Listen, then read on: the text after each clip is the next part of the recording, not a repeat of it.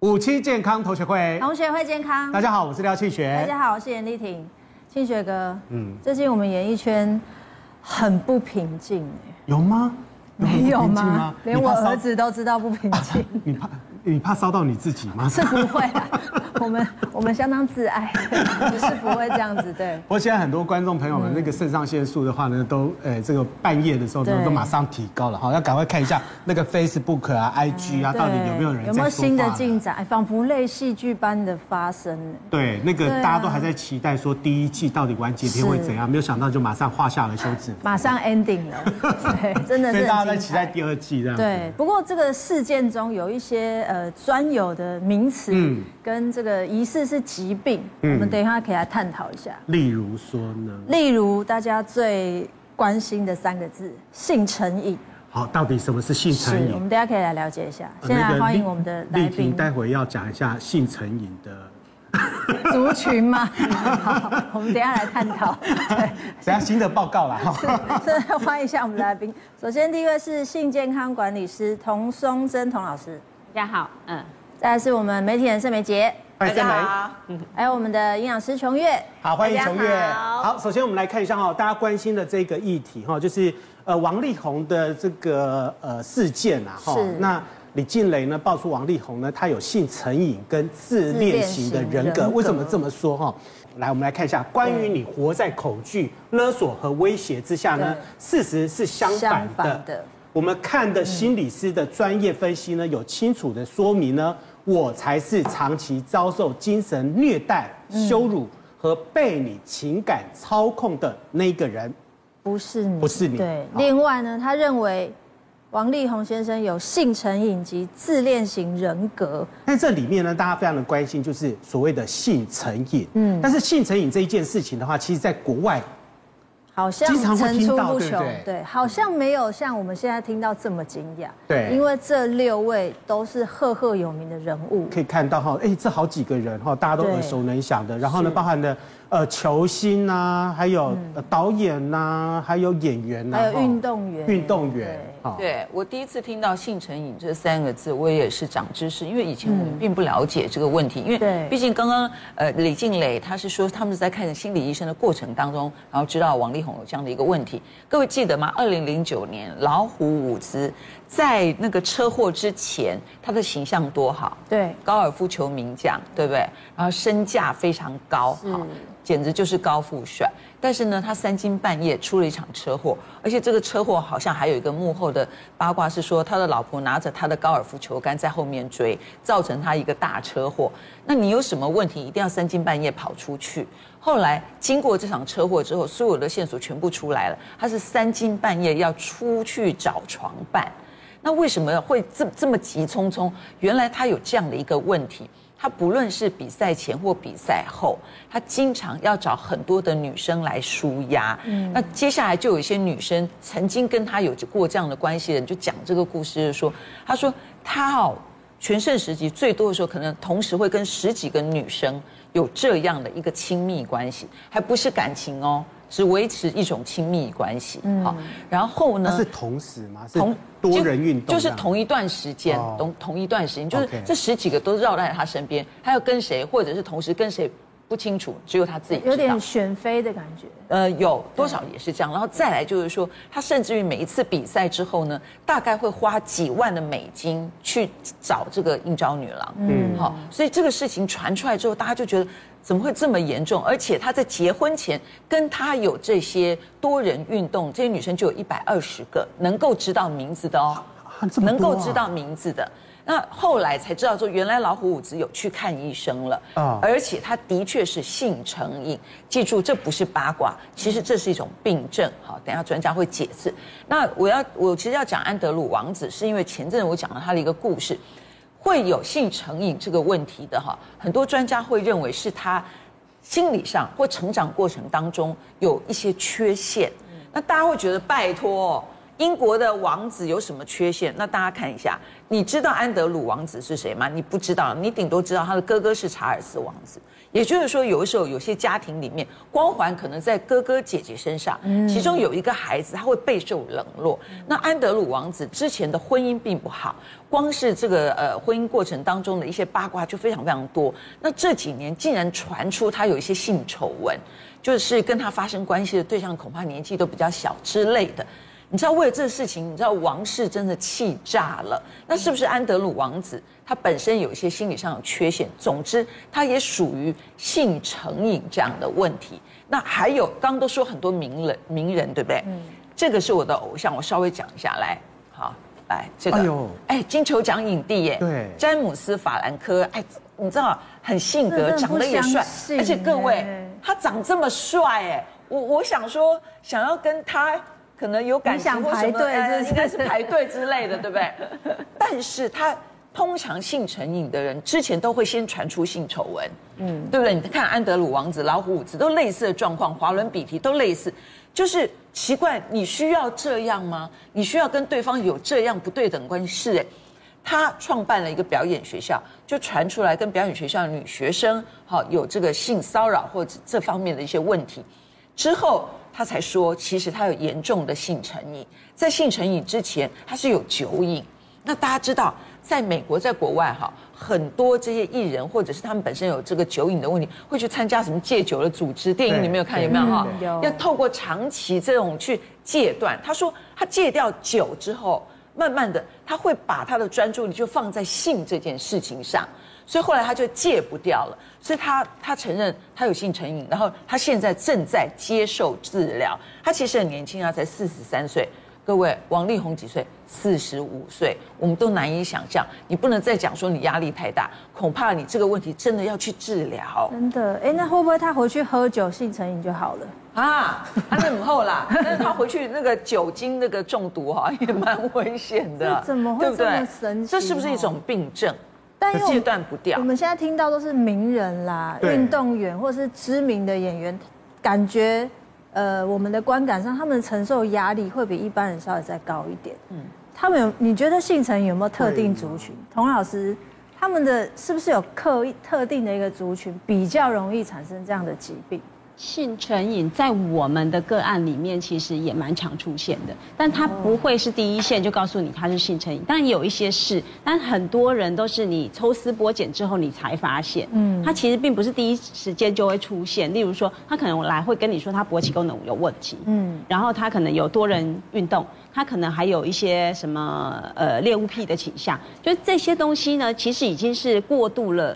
纵欲的状况导致他有功能上的问题，可是我们在治疗过程中，其实发现原来他会不断不断的去寻求刺激，例如说可能会有更多的大脑上的刺激哦，我说了 SM 啊、恋物癖啊，或者是多人运动这种大脑上的刺激，如果没有，他会觉得他阴茎没有办法运作，就是他的性器官没有办法运作，然后因为他需要这么多的刺激，然后他的性器官又需要更大的刺激，所以他就不断不断的这个撸管或者。这个、要求越高，对，那就会造成他的器官上也需要更大的刺激，所以就会负向循环，一直一直出现。那其实我想要提醒，因为大家都在讲性成瘾这个事啊，其实我在很多的文献报告上，他会有说，他说其实性成瘾不是一个这样子的名词，就是说它其实叫做性，叫做强迫症，就是在性上的强迫症。还有呢，呃，我想要先从这个。心理师的这个定义上啊，先去做琢磨，因为大家都没有提及，就是说，我们其实要去看这个心理师呢，他本身对于性的定义是什么？因为这个成瘾不成瘾呢，是跟有没有影响到你生活有关系。如果说今天王力宏他没有影响到他的生活，我们没有办法去断定他是不是有性成瘾的状况，所以这个判断判断下诊断这个人也是有有需要。这个讨论一下的，就是说，哎，你有没有病？不是我说了算，是有没有影响到你的生活？你才是生活中的主角。但以李小姐这样看来，应该是有影响生活的啦。啊，对啊，因为她有点已经不顾家庭什么之类的。主要是第一，他太太会控诉说，你一直不断在外面对去花钱买快乐啊，但是是某种成瘾了嘛，对不对？对，但是他这个王力宏本身有没有觉得他没有办法去控制呢？因为我们看他可能他有病，但他没有承认啊，所以这个部分其实我们要需要去讨论的。了解。哦，那第二个是说，我们一直在说这个性成瘾叫做性强迫症。哦，嗯，那我们会说性成瘾其实有六种症状。哦，第一个就是每天会沉溺于 A 片，啊，第二个是他会有这个过度的手淫，就是自慰的行为，或者他会有过度的性幻想。像我们有一些个案，他还说，哎，我在呃就跟我。这个同事相处的时候，我就老是觉得，我就我我想跟他上床。其实最近也有一个女性的个案这样，她就是哎觉得我我就是想要跟我对面那男生上床，所以晚上我就约他吃饭，然后我我就是要逮到他，不管他有没有老婆有没有女朋友，这个其实就是一种成瘾的症状。真的、哦？对，他就是没有办法控制。好，刚刚有知道吗？老师不理我。好，还有这个性行为过度，我们刚刚说，可能他会用更高的要求去要求他的。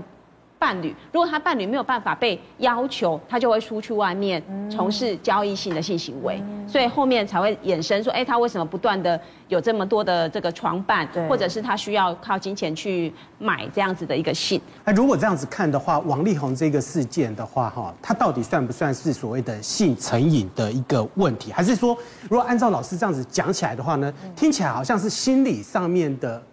问题会不会比较多一点？我认为是因为我们从头到尾都没有听到王力宏说他无法控制，对，对不对？那我们现在只有他老婆的主诉，并没有他个案本人的，所以我觉得很多的很多部分啊，其实是还要有很多观点去厘清的。现在我觉得应该还是有序曲可以看。那如果他真的是性成瘾，跟 DNA 基因是有关系的吗？啊。这个其实也是科学上的谜，因为我们一一般来说，我们投胎的时候就有喜欢某些东西，这个可能是这个基因上的问题啦。哎，但是大部分都会说是因为多巴胺的关系，就是你的多巴胺太少，你需要更多的刺激，你才能分泌更多。那怎么样来的刺激呢？就是我过度的去使用，让它激发更多，它才会产产生它的瘾症。那所谓的好色跟性成瘾，那又有没有关系呢？就是你能不能去控制啊？我刚刚说你好色，如果你用在你们两性正常的关系里面，我的老公对我很好色，我就很开心啊，嗯，对不对？可是如果你对任何一个人都很好色，而且无法去控制的去勾引别人，那而且这个勾引是我没有办法控制我自己的，那我觉得就有问题。还是在于控制力的。对，老师，你有个二十五岁的个案是怎么样？哦，对，就是我们曾经有一个个案，他来的时候，他就说他勃起问题，嗯，好像跟这个性成瘾是没有关系的。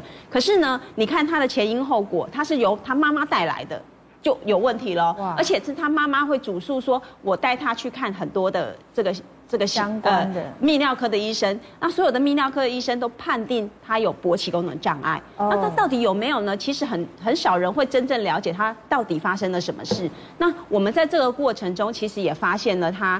呃，在在这个过程里面呢，他觉得他是没有办法勃起，阴茎不够硬，然后他需要更多的刺激，每天需要打手枪，他才能够这个去睡觉。然后除此之外，他还有每个每周都必须要有这个买春的性行为。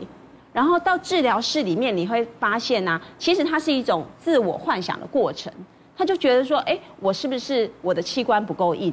那我们在这个硬度检测上，哎，没有问题呀。可是他说，你看我就是这里不够硬，那里不够硬，而且我看到女生的时候，我没有办法勃起。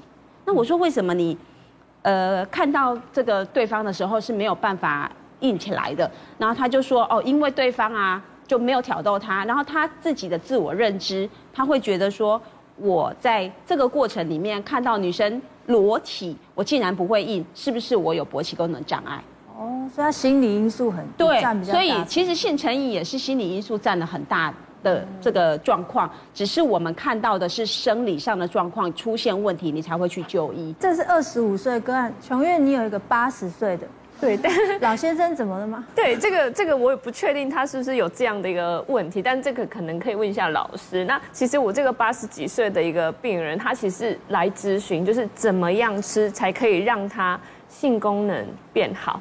真的八十几岁，这是我人生一尾活龙。对，第一位，我觉得就是哎，怎么会有年纪这么大？因为大部分族群不会落在这边哦。他非常的在意，他一来呢，他就是会问我们说，呃，我吃的这些，他把他的药通通带来哦，这些药会不会影响我的性功能？那他就是每一样每一样都要面记，然后再来就是。你吃什么东西才可以就是提高我的那个性功能？嗯、那我们当然就是也是会跟他讲，因为我也是评估他年纪比较大，所以我也是会建议他一些可能也是。顺便保养心血管，那同时也可以帮助他一个呃怎么讲？那容易让血管扩张的一个营养品的食物，像比如说精氨酸这一类的食物，像是建议他吃一些什么豆豆浆啊，或者是鳕鱼啊、尾鱼啊，呃等等之类，就是含精氨酸比较丰富的食物。那他真的都很认真记哦，而且他是大概每两个礼拜就会回来一次，因为他会很想知道说他到底这样子吃。他的性功能有没有变好？而且他还会就是煮素，就是因为其实他自己会觉得说，不知道这样子健不健康。其实他虽然很喜欢做这件事情，他也会在意自己的健康。他会说，我一天，呃，他说我一个礼拜至少都要五次。可是八十几岁了，但是有时候。但是有时候都没有办法有，要看他的对象是谁吧？哎，二十几岁的妹妹，她是没有没有，她她是女朋友，因为他的老婆已经过世了。但是这个女朋友有没有固定，我们真的就不知道。对，他是说女朋友，但是他说，但是他有时候出来的都都没有什么东西，这样子会不会对身体不好？所以他。每每大概两两个礼拜就会来问，太厉害了吧？八十几岁每个礼拜还要五次，真的。然后 要打八很屌，我们也会鼓励他说：“嘿，你当然也是要要运动。”他真的为了这件事情，他去把运动做好。然后你知道吗？他到最后，他三高全部都是在标准范围耶。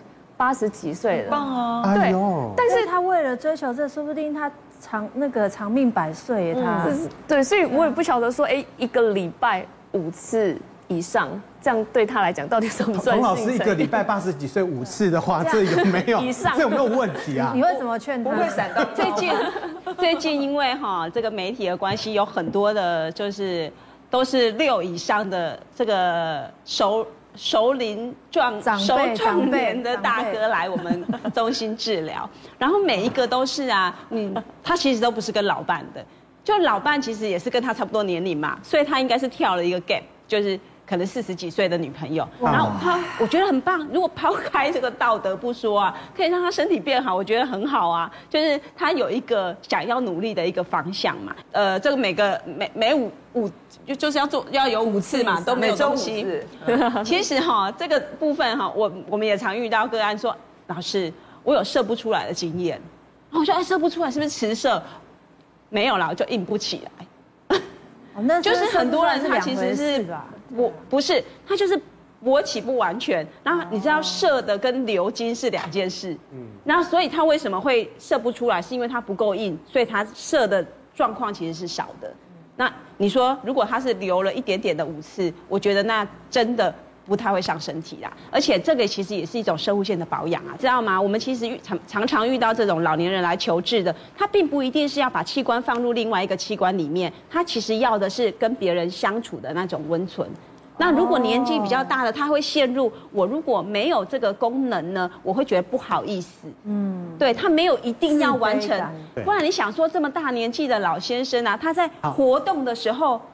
嗯，对，其实是有困难的，但但是我比较想知道这些性成瘾的人，嗯，他是不是从小童年有没有一些心理因素影响？对，如果按照导致他长大会这样子。对，如果按照童老师这样子讲的话，我问一下盛美哈，就是说像那个呃李静蕾，他里面其实就有特别提到了哈，就是说他是不是权力支配上面是不是有出现一些问题？包含说呃跟他结婚以后呢，他还什么瘫在。这个地上啊，好几天啊，动都不动啊，三十七岁的时候，没错，或是阴影的部分。其实，呃，王力宏跟李静蕾这个离婚风暴，当然不干我们大家的事。可是从这个事件学到一些知识，跟学到很多的你不知道一个领域。因为在李静蕾的文章当中，他有提你三十七岁的时候无能为力，然后瘫在地上。然后他为什么提到这段文字呢？我稍微讲一下。王力宏他的家族史大家都很清楚了，他有一个哥哥，一个弟弟，然后哥哥弟弟一个芝加哥大学，另外一个是麻省理工学院硕博士，全家爸爸是台大医学院毕业，然后是美国权威的医生。我光这样念下来，王力宏当然也很棒，很棒。可是这样的一个家庭对他来说，其实压力非常非常的大，嗯，所以他家族愿意还让他走上音乐之路。当然，我觉得音乐很棒，可是有些家庭其实对这个是有一些。意见的。嗯，可见王力宏在成长的过程当中，哈，他应该也遇到很多挫折。二十二岁迁入了台湾最大的唱片公司，从那一刻开始，他喝什么水、吃什么东西、穿什么衣服、每天几点起床，都是由他的妈妈在管。他每一天有个行程表，妈妈在后面操控。那如果今天他不想去这个校园演唱，他想要请假也是妈妈去出面。他要唱什么歌，妈妈决定。三十七岁之前，他所有的钱是由妈妈鸿升文化去管理，也就是他没有财富自由，没有感情自由，也没有任何的自由。那这个优质偶像，请问他有什么控制权？他没有控制的权利，他连自己的身体都没有办法控制，因为他要健身也是唱片公司规定，他要瘦唱片公司规定。请问他只有一件事情。就是当他去花钱买快乐之后，根据李静蕾的说法是，他会自己做一个笔记。对，显然那个小本本，才他是才是他自己的臆想世界，终于可以控制了。说到这，我都有点同情他了。嗯，就是很多东西不能控制，但是那件事情他能控制。那那那，虽然王爸爸说我儿子不是败类，李静蕾说啊，你儿子如果出轨或什么也不会告诉你，所以那是他的自己的世界，他能够控制就是在可能只有在性这件事情上面，所以显然是透过性能不能满足他自己有支配权，那为什么呢？因为他会娶李静蕾，也是希望李静蕾能够拿到财务大权去抵抗他的妈妈。那这个部分大家就清楚，就是说王力宏其实是夹杂在这样的一个世界当中的啦。那有没有可能小时候受过创伤？那这个创伤我们不清楚，但我们现在知道，就是说应该是他从小到大，甚至到四十五岁了，他恐怕都没有个人去支配自己人生的这种权利。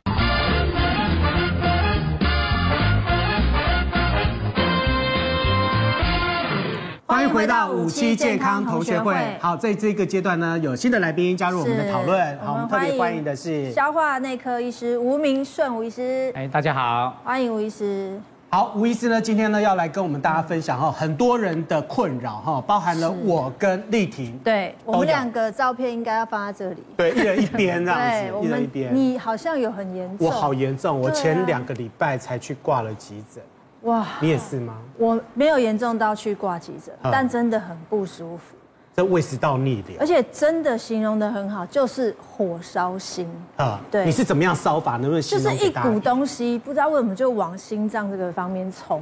对。然后你明明已经因为胃食道你有逆流，你不敢吃东西了。嗯。对，你就是只喝水，然后进食少少的，可是你还是觉得不管你吞什么下去，它就是要往上跑。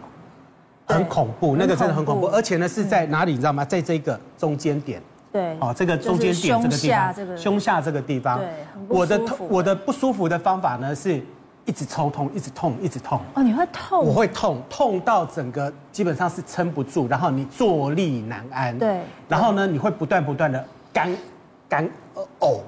哦，你会想要吐？我会想要吐，我会想要吐。到底发生什么事情？哈，为什么有那么多人有这个问题？哈，胃食道逆流呢？这在流行，有三分之一的门诊，哈，就是呃那个肠胃科啦，哈，对，哦，肠胃科有三分之一的门诊都是因为胃食道逆流。对，来请那个吴医师告诉我们大家，哈，到底为什么会发生胃食道逆流？对，其实胃食道逆流啊，我们把它归分为三个类别，哈，第一个就是现在的暴饮暴食，嗯，哦，大家吃得快。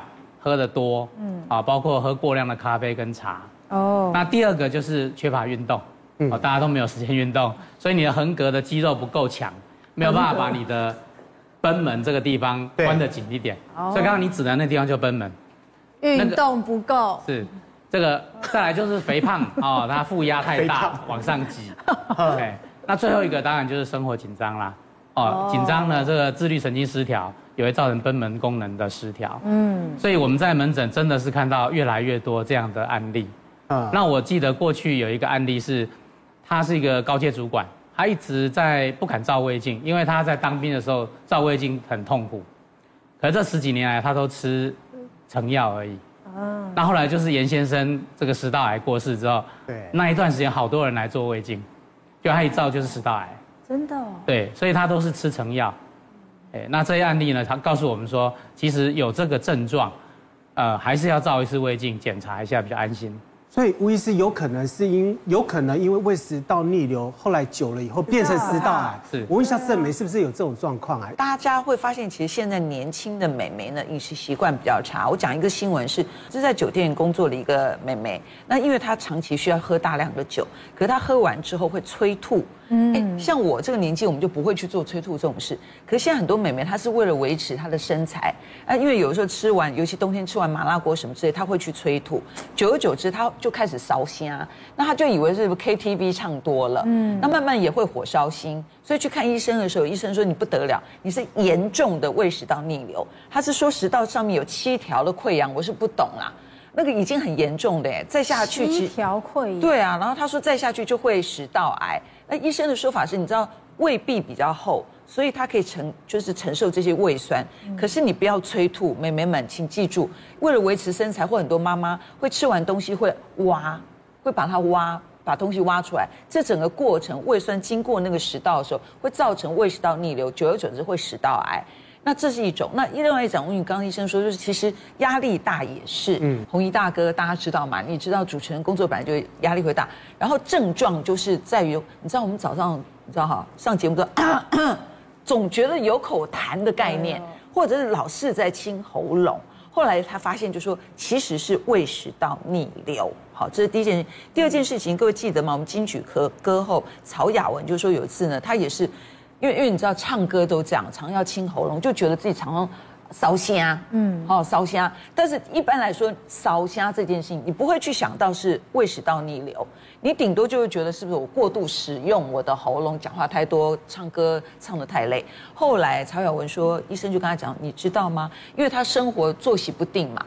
然后饮食不正常嘛，所以就是严重的胃食道逆流，所以禁酒、禁咖啡，甚至就是禁宵夜。嗯，那还有一件事情，除了会喉咙痒之外呢，谢金燕曾经分享过，她吓死了，她以为是不是食道癌？为什么这样说？她说吞咽困难。大家知道哈，有一阵子名人得癌症都说，嗯，那不是痒的问题，是吞下去 K K，她很担心是不是食道癌？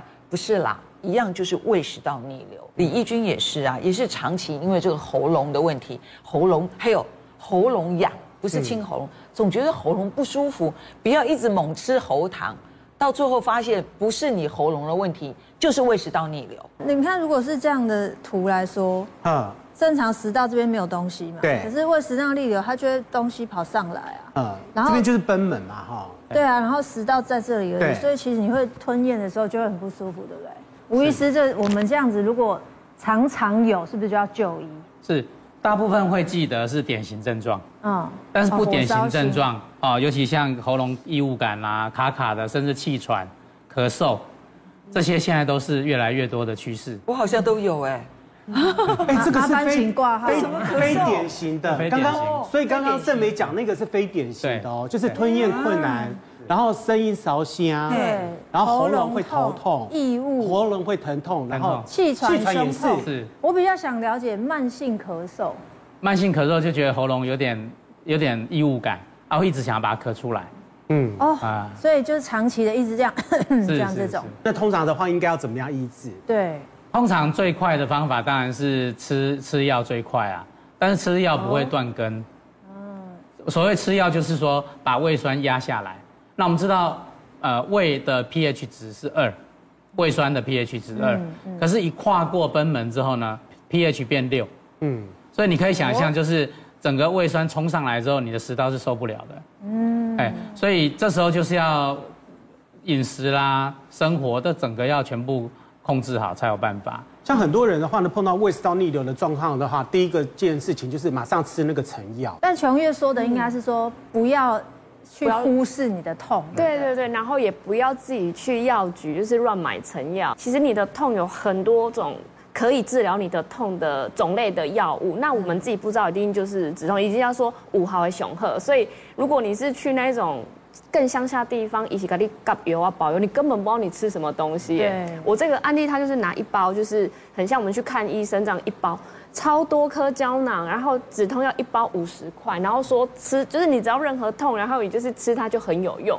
那我会知道是他有这个习惯，大概六十几岁的一个先生这样子，然后他平常饮食习惯就是会空腹泡茶，然后一天会来一杯黑咖啡。他们就是习惯，就是老人家都会习惯泡茶，但是泡茶之前他们也不会说特别要进食或者是吃一点食物，但是这已经是他们就是今年累月下来的一个习惯嘛。那也从来没有，他也说他从来都没有胃不舒服的现象。他是直直到有一天，就是可能跟一些朋友啊，就是在在在桌上游泳的时候，然后哎游游完泳都已经晚上要回家了嘛。那他回家的路上，他觉得哎我怎么突然就是。胃胃不舒服，很痛，而且痛到会冒冷汗。他觉得他忍不住，不然通常他可能还是会回去吃个止痛药就没事这样子。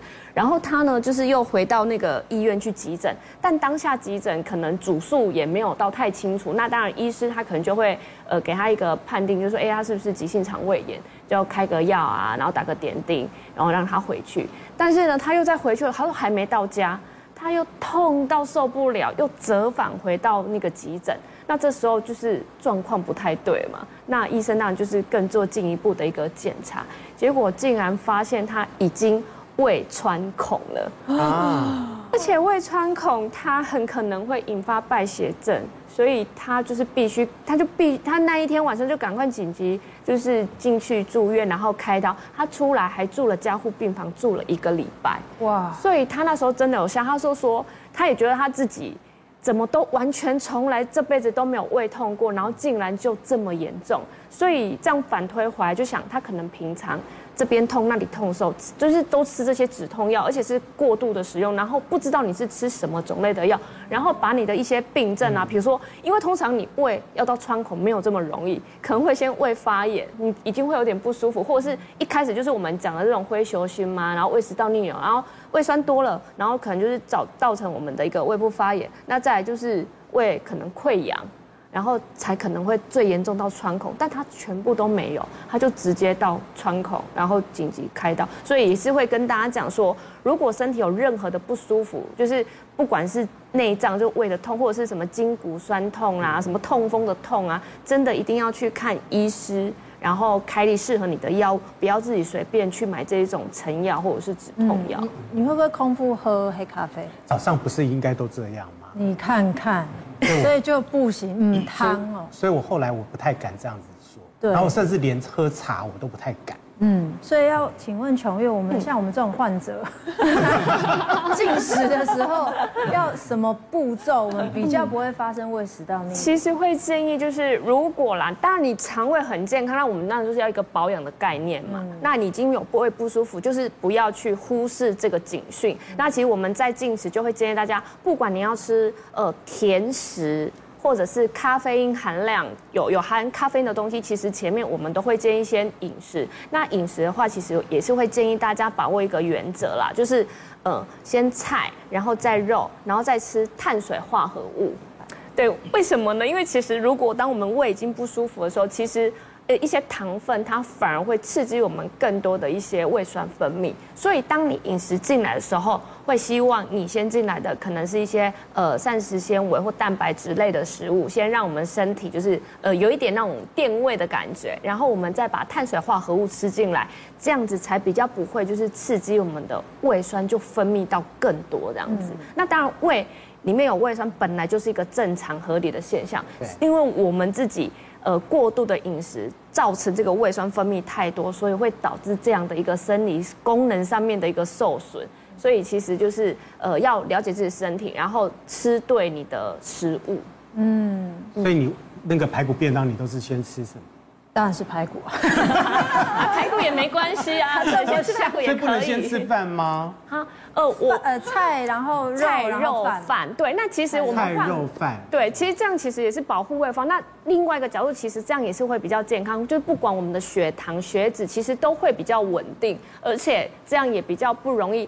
你你摄取进来，如果你是先是膳食纤维，你的热量也不会立刻嘛，就是你的血糖起伏不会那么高，所以你对于你的体重控制也会是比较好的。哎，那我再请教一下吴医师，台湾的胃食道逆流的状况有没有比其他邻近的国家要来得高？如果按照这样子的饮食习惯来看的话，日本日本也都是吃饭啊，还汤啊汤啊，他们还有茶泡饭啊这种东西，他们有没有比我们严重呢？哎，应该是没有比我们严重，因为他们的量都比较少，哦，我们吃的东西比较多，量比较大，哦，他们比较精致。啊，对。哦。我夹你追，阿兰夹他追，银龙夹没霸啦。对，然后我们这边都夹葱，都小小的。所以这也有影响吗？有影响，就是暴饮暴食嘛，啊，吃的多，还有我们，呃，像我们都习惯吃完饭后喝很多汤嘛，嗯，那在我们生理机制里面，就是说，呃，胃酸一旦呃吃完东西之后，你一旦喝了很多汤之后，它的胃就不蠕动，因为它会分泌更多的胃酸，哦，来来消化这些食物，所以它的幽门啊，所以我们下端的幽门就关住了，所以所有的东西都往上冒。对，那所以胃食道逆流的人就很明显，他就说很奇怪，我就是不能喝汤，一喝汤就整个肚子就鼓起来，就你就可以看到肚子鼓起来，那就是胃。啊，哎，所以其实，在胃食道逆流的人，真的是饭后不要喝太多汤。所以我们常常在讲干湿分离啊，啊，哎，是要要这样吃比较好。所以你是把那个便当吃完再喝汤？呃，理论上不能一边吃饭一边配汤。对，汤，而且喝汤也不能喝太多。嗯，但理论上不喝汤最好。对啊，我其实真的很少喝。而且其实像我们在门诊真的很常遇到，就是这种胃食道逆流啊，或者是这种有溃疡疾病，他不知道自己饭后喝汤是一个问题。嗯，所以而且他们也都会习惯喝汤，所以我们都会建议，如果你真的硬要喝，那就会建议，那你倒不如饭前先喝一点吧。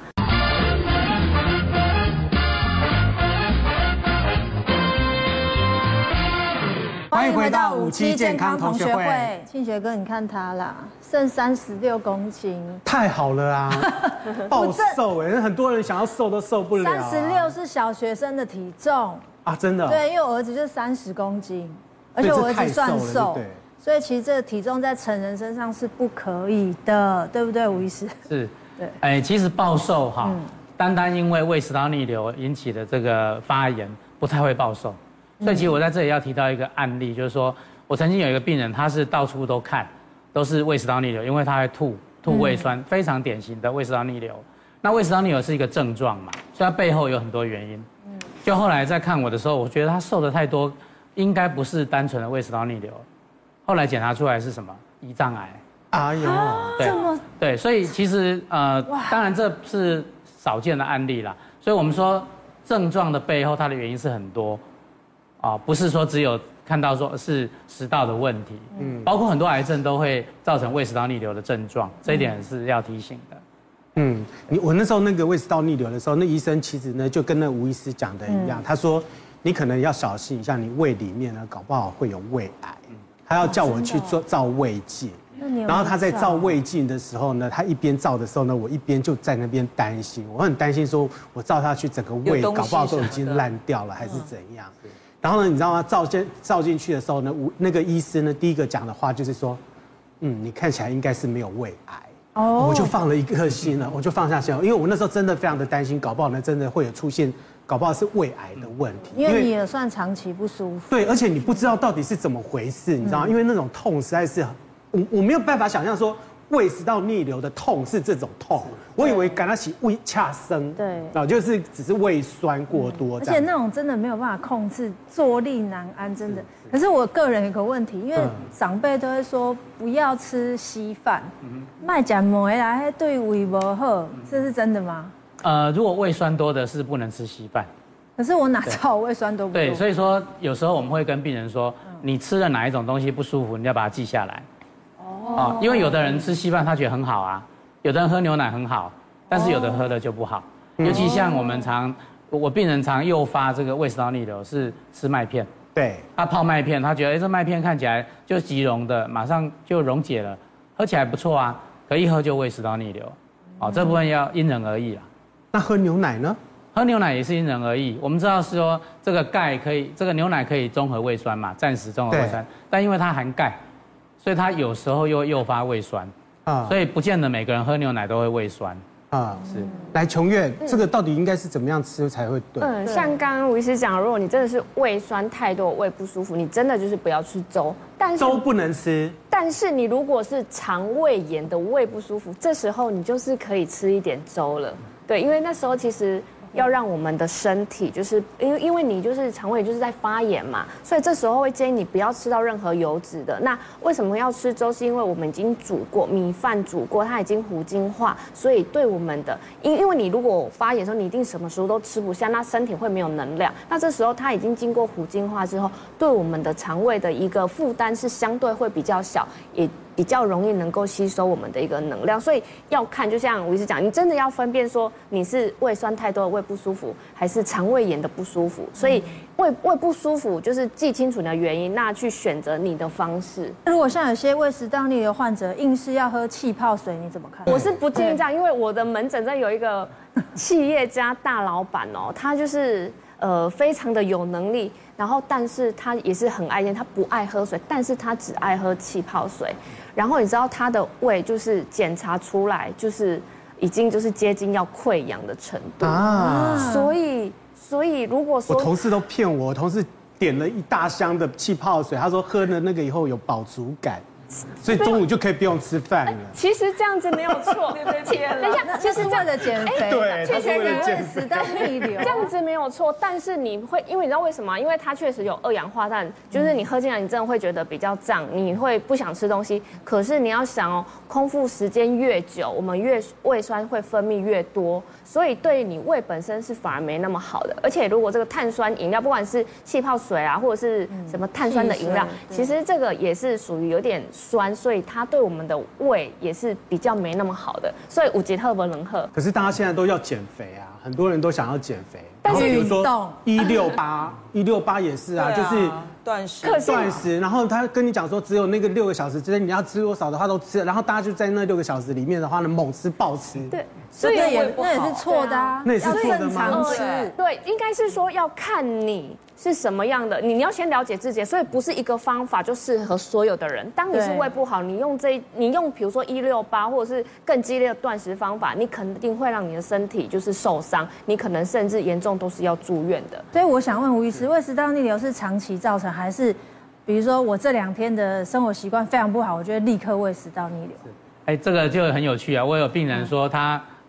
平常都胃食道逆流啊，出国都没胃食道逆流，一进 踏进国门就就开始胃食道逆流。为什么？为什么？就是他有一种压力，也也潜在的压力，所以这跟你的喷门的功能有关系。所以他出国就很放松，就没事。他一一踏进国门就开始，所以这是有可能立刻发生。立刻发生。哦，那胀气的话，是不是那个嗝是打不出来的情况？是我们常常讲打嗝，打嗝是横膈膜痉挛嘛。对。那其实我们描述的这个叫嗳气。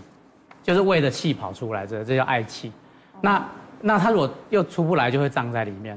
所以有些有些病人他可能觉得说，我气打出来就舒服一点，我反而胀在那里不舒服。嗯，哦，因为当时是賁门就是该开不开，该关不关了。嗯，所以它开的时候，它可以气出来就舒服一点。但是它如果连同带胃酸，就会刺激到食道。嗯，哦，所以其实胀气跟跟这个呃的所谓的嗳气呢，其实是一体两面。哦，没有割出来就是胀气这样子。而且有时候其实要建议大家，就是有时候你如果是很容易胀气体质的人，真的除了第一个你要先知道有没有把空气吃进来之外，你还要去稍微注意一下我们的食物有没有吃到容易产气的食物，因为有有一类食物我们叫 f o r m a p 食物，那这一类的食物都是比较容易产气的。当然正常的时候都没有问题。那像比如说你这种胀气，你就去审视，譬如说像什么花椰菜、花椰菜、芦笋。蘑菇，哎，这个都很健康的食物，哎，对呀，常会吃，没错，所以它是容易产气的。那所以要看自己的状态。还有还有一个，因为丽萍之前跟我讲说，她早上都会吃地瓜，对，那地瓜会不会？会，地瓜也是会，太容易产气。那还有像一些，比如说水果，像西瓜，像最近的西瓜也是容易产气食物，西瓜啊、李子啊、樱桃啊。那甚至有些苹果也会，所以可能就是看你自己的状况，然后去审视一下，哎，我们平常吃的饮食有没有这些，那你就可以试着去避开它，试试看是不是因为它产生的一个胀气。这些听起来都很健康，人活着真的很辛苦。这些这么健康的东西，然后又为了胀气又不能吃，我们就找方法嘛，对不对？哎，找到这个就是哎，找到这个东西，如果它会赢球，那我们就先避开它，因为还有很多东西可以吃。那那庆学哥这个迷失，你你有你有被他迷到吗？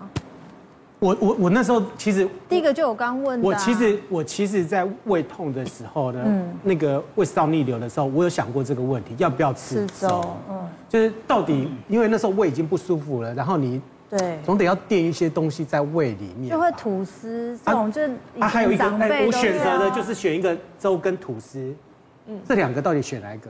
还是两个都不能。如果你胃食道逆流的时候，就不要吃粥，会吃吐司比较好。吃吐司。对，如果你是胃食道逆流，油脂啊，对，汤汤水。对啊，什么汤面呐，什么什么粥啊。都不要。可是如果你没有胃食道逆流，你只是发炎，对，这个东西是对的。是的，没错。这个呢，这个呢，不吃面食呢？其实胃不好的人没有忌吃面食啊。对呀。对啊。真的吗？真的。如果所谓的胃不好，如果我们我像我们刚刚讲的嘛，就是如果你是胃酸太多，就是容易胃食道逆流人。你不要吃汤面，其实也没有不好，那就是一个比较精致的一个淀粉去做的一个主食类。哎，可是你知道吗？我每次吃水吃完水饺以后都会都会。胀气都会，那你是不是吃高丽菜水饺？对，啊是高丽菜的问题哦。高丽菜是产气食物。琼月平常也有在算命，在看下面挑韭菜水饺，太厉害了。所以不是可以试试看，所以不是面皮的问题，是菜的问题。你可以试试看韭菜，看会不会，或者是什么虾仁水饺，又没有高丽菜的。那像第四个，这个我是我小朋友。我儿子小时候，我有这样帮他，就是我在肚子稍微按摩一下，精油，对，阿嬷给的精油，嗯，好像真的会舒缓呢。这个是有用的吗？对大人来说有用吗？吴医师，你点头了，有用。还是你是累？因为其实是这样，呃，胃的空气会往下到小肠嘛，到大肠，所以你如果摸呃这个薄荷油，其实是让整个肠胃道的蠕动会好好一点，嗯，好，所以是可以。减轻这胃的胀气了。那我们知道胃食道逆流，只要你的气往下排的顺，就不会往上冒。那按摩的位置是胃的肚脐周围。肚脐周围按摩。对。哦。所以你说，呃，肚子这边的气能够往下跑。是。啊，我如果穿的太紧的话，会不会有影响？哦，当然会有影响。所以女生爱穿那种极紧的。所以穿穿紧身衣那种不行啊。还有一种，我常看到，庆雪，你这是标准的。我看到很多阿贝啊，他的那个裤子会穿到肚子上面，那个才是标准的。那是韩国人吧？因为这样子他的气才能够顺利的。可是那不会梗到位吗？就这个位置啊，有一种说法是那个，就是你的皮带如果弄得太紧，然后梗在横膈膜。哎，柯 P 好像就穿蛮高的。对，我就这样说，我就要说，为什么要穿在横膈膜？那有一种说法，专家就说不要这样，而且太紧的话，你如果刚好又大吃大喝，你知道现在年年底嘛，有的时候呃吃尾牙啊，那个什么除夕年夜饭之类的，听说这个会其实造成你的负担。啊，还有女生穿塑身衣啦，啊，有没有？有时候穿着塑身衣再去吃个火锅，哦，那很憋，那个直接胃食道会不会喷出来啊？对，不好。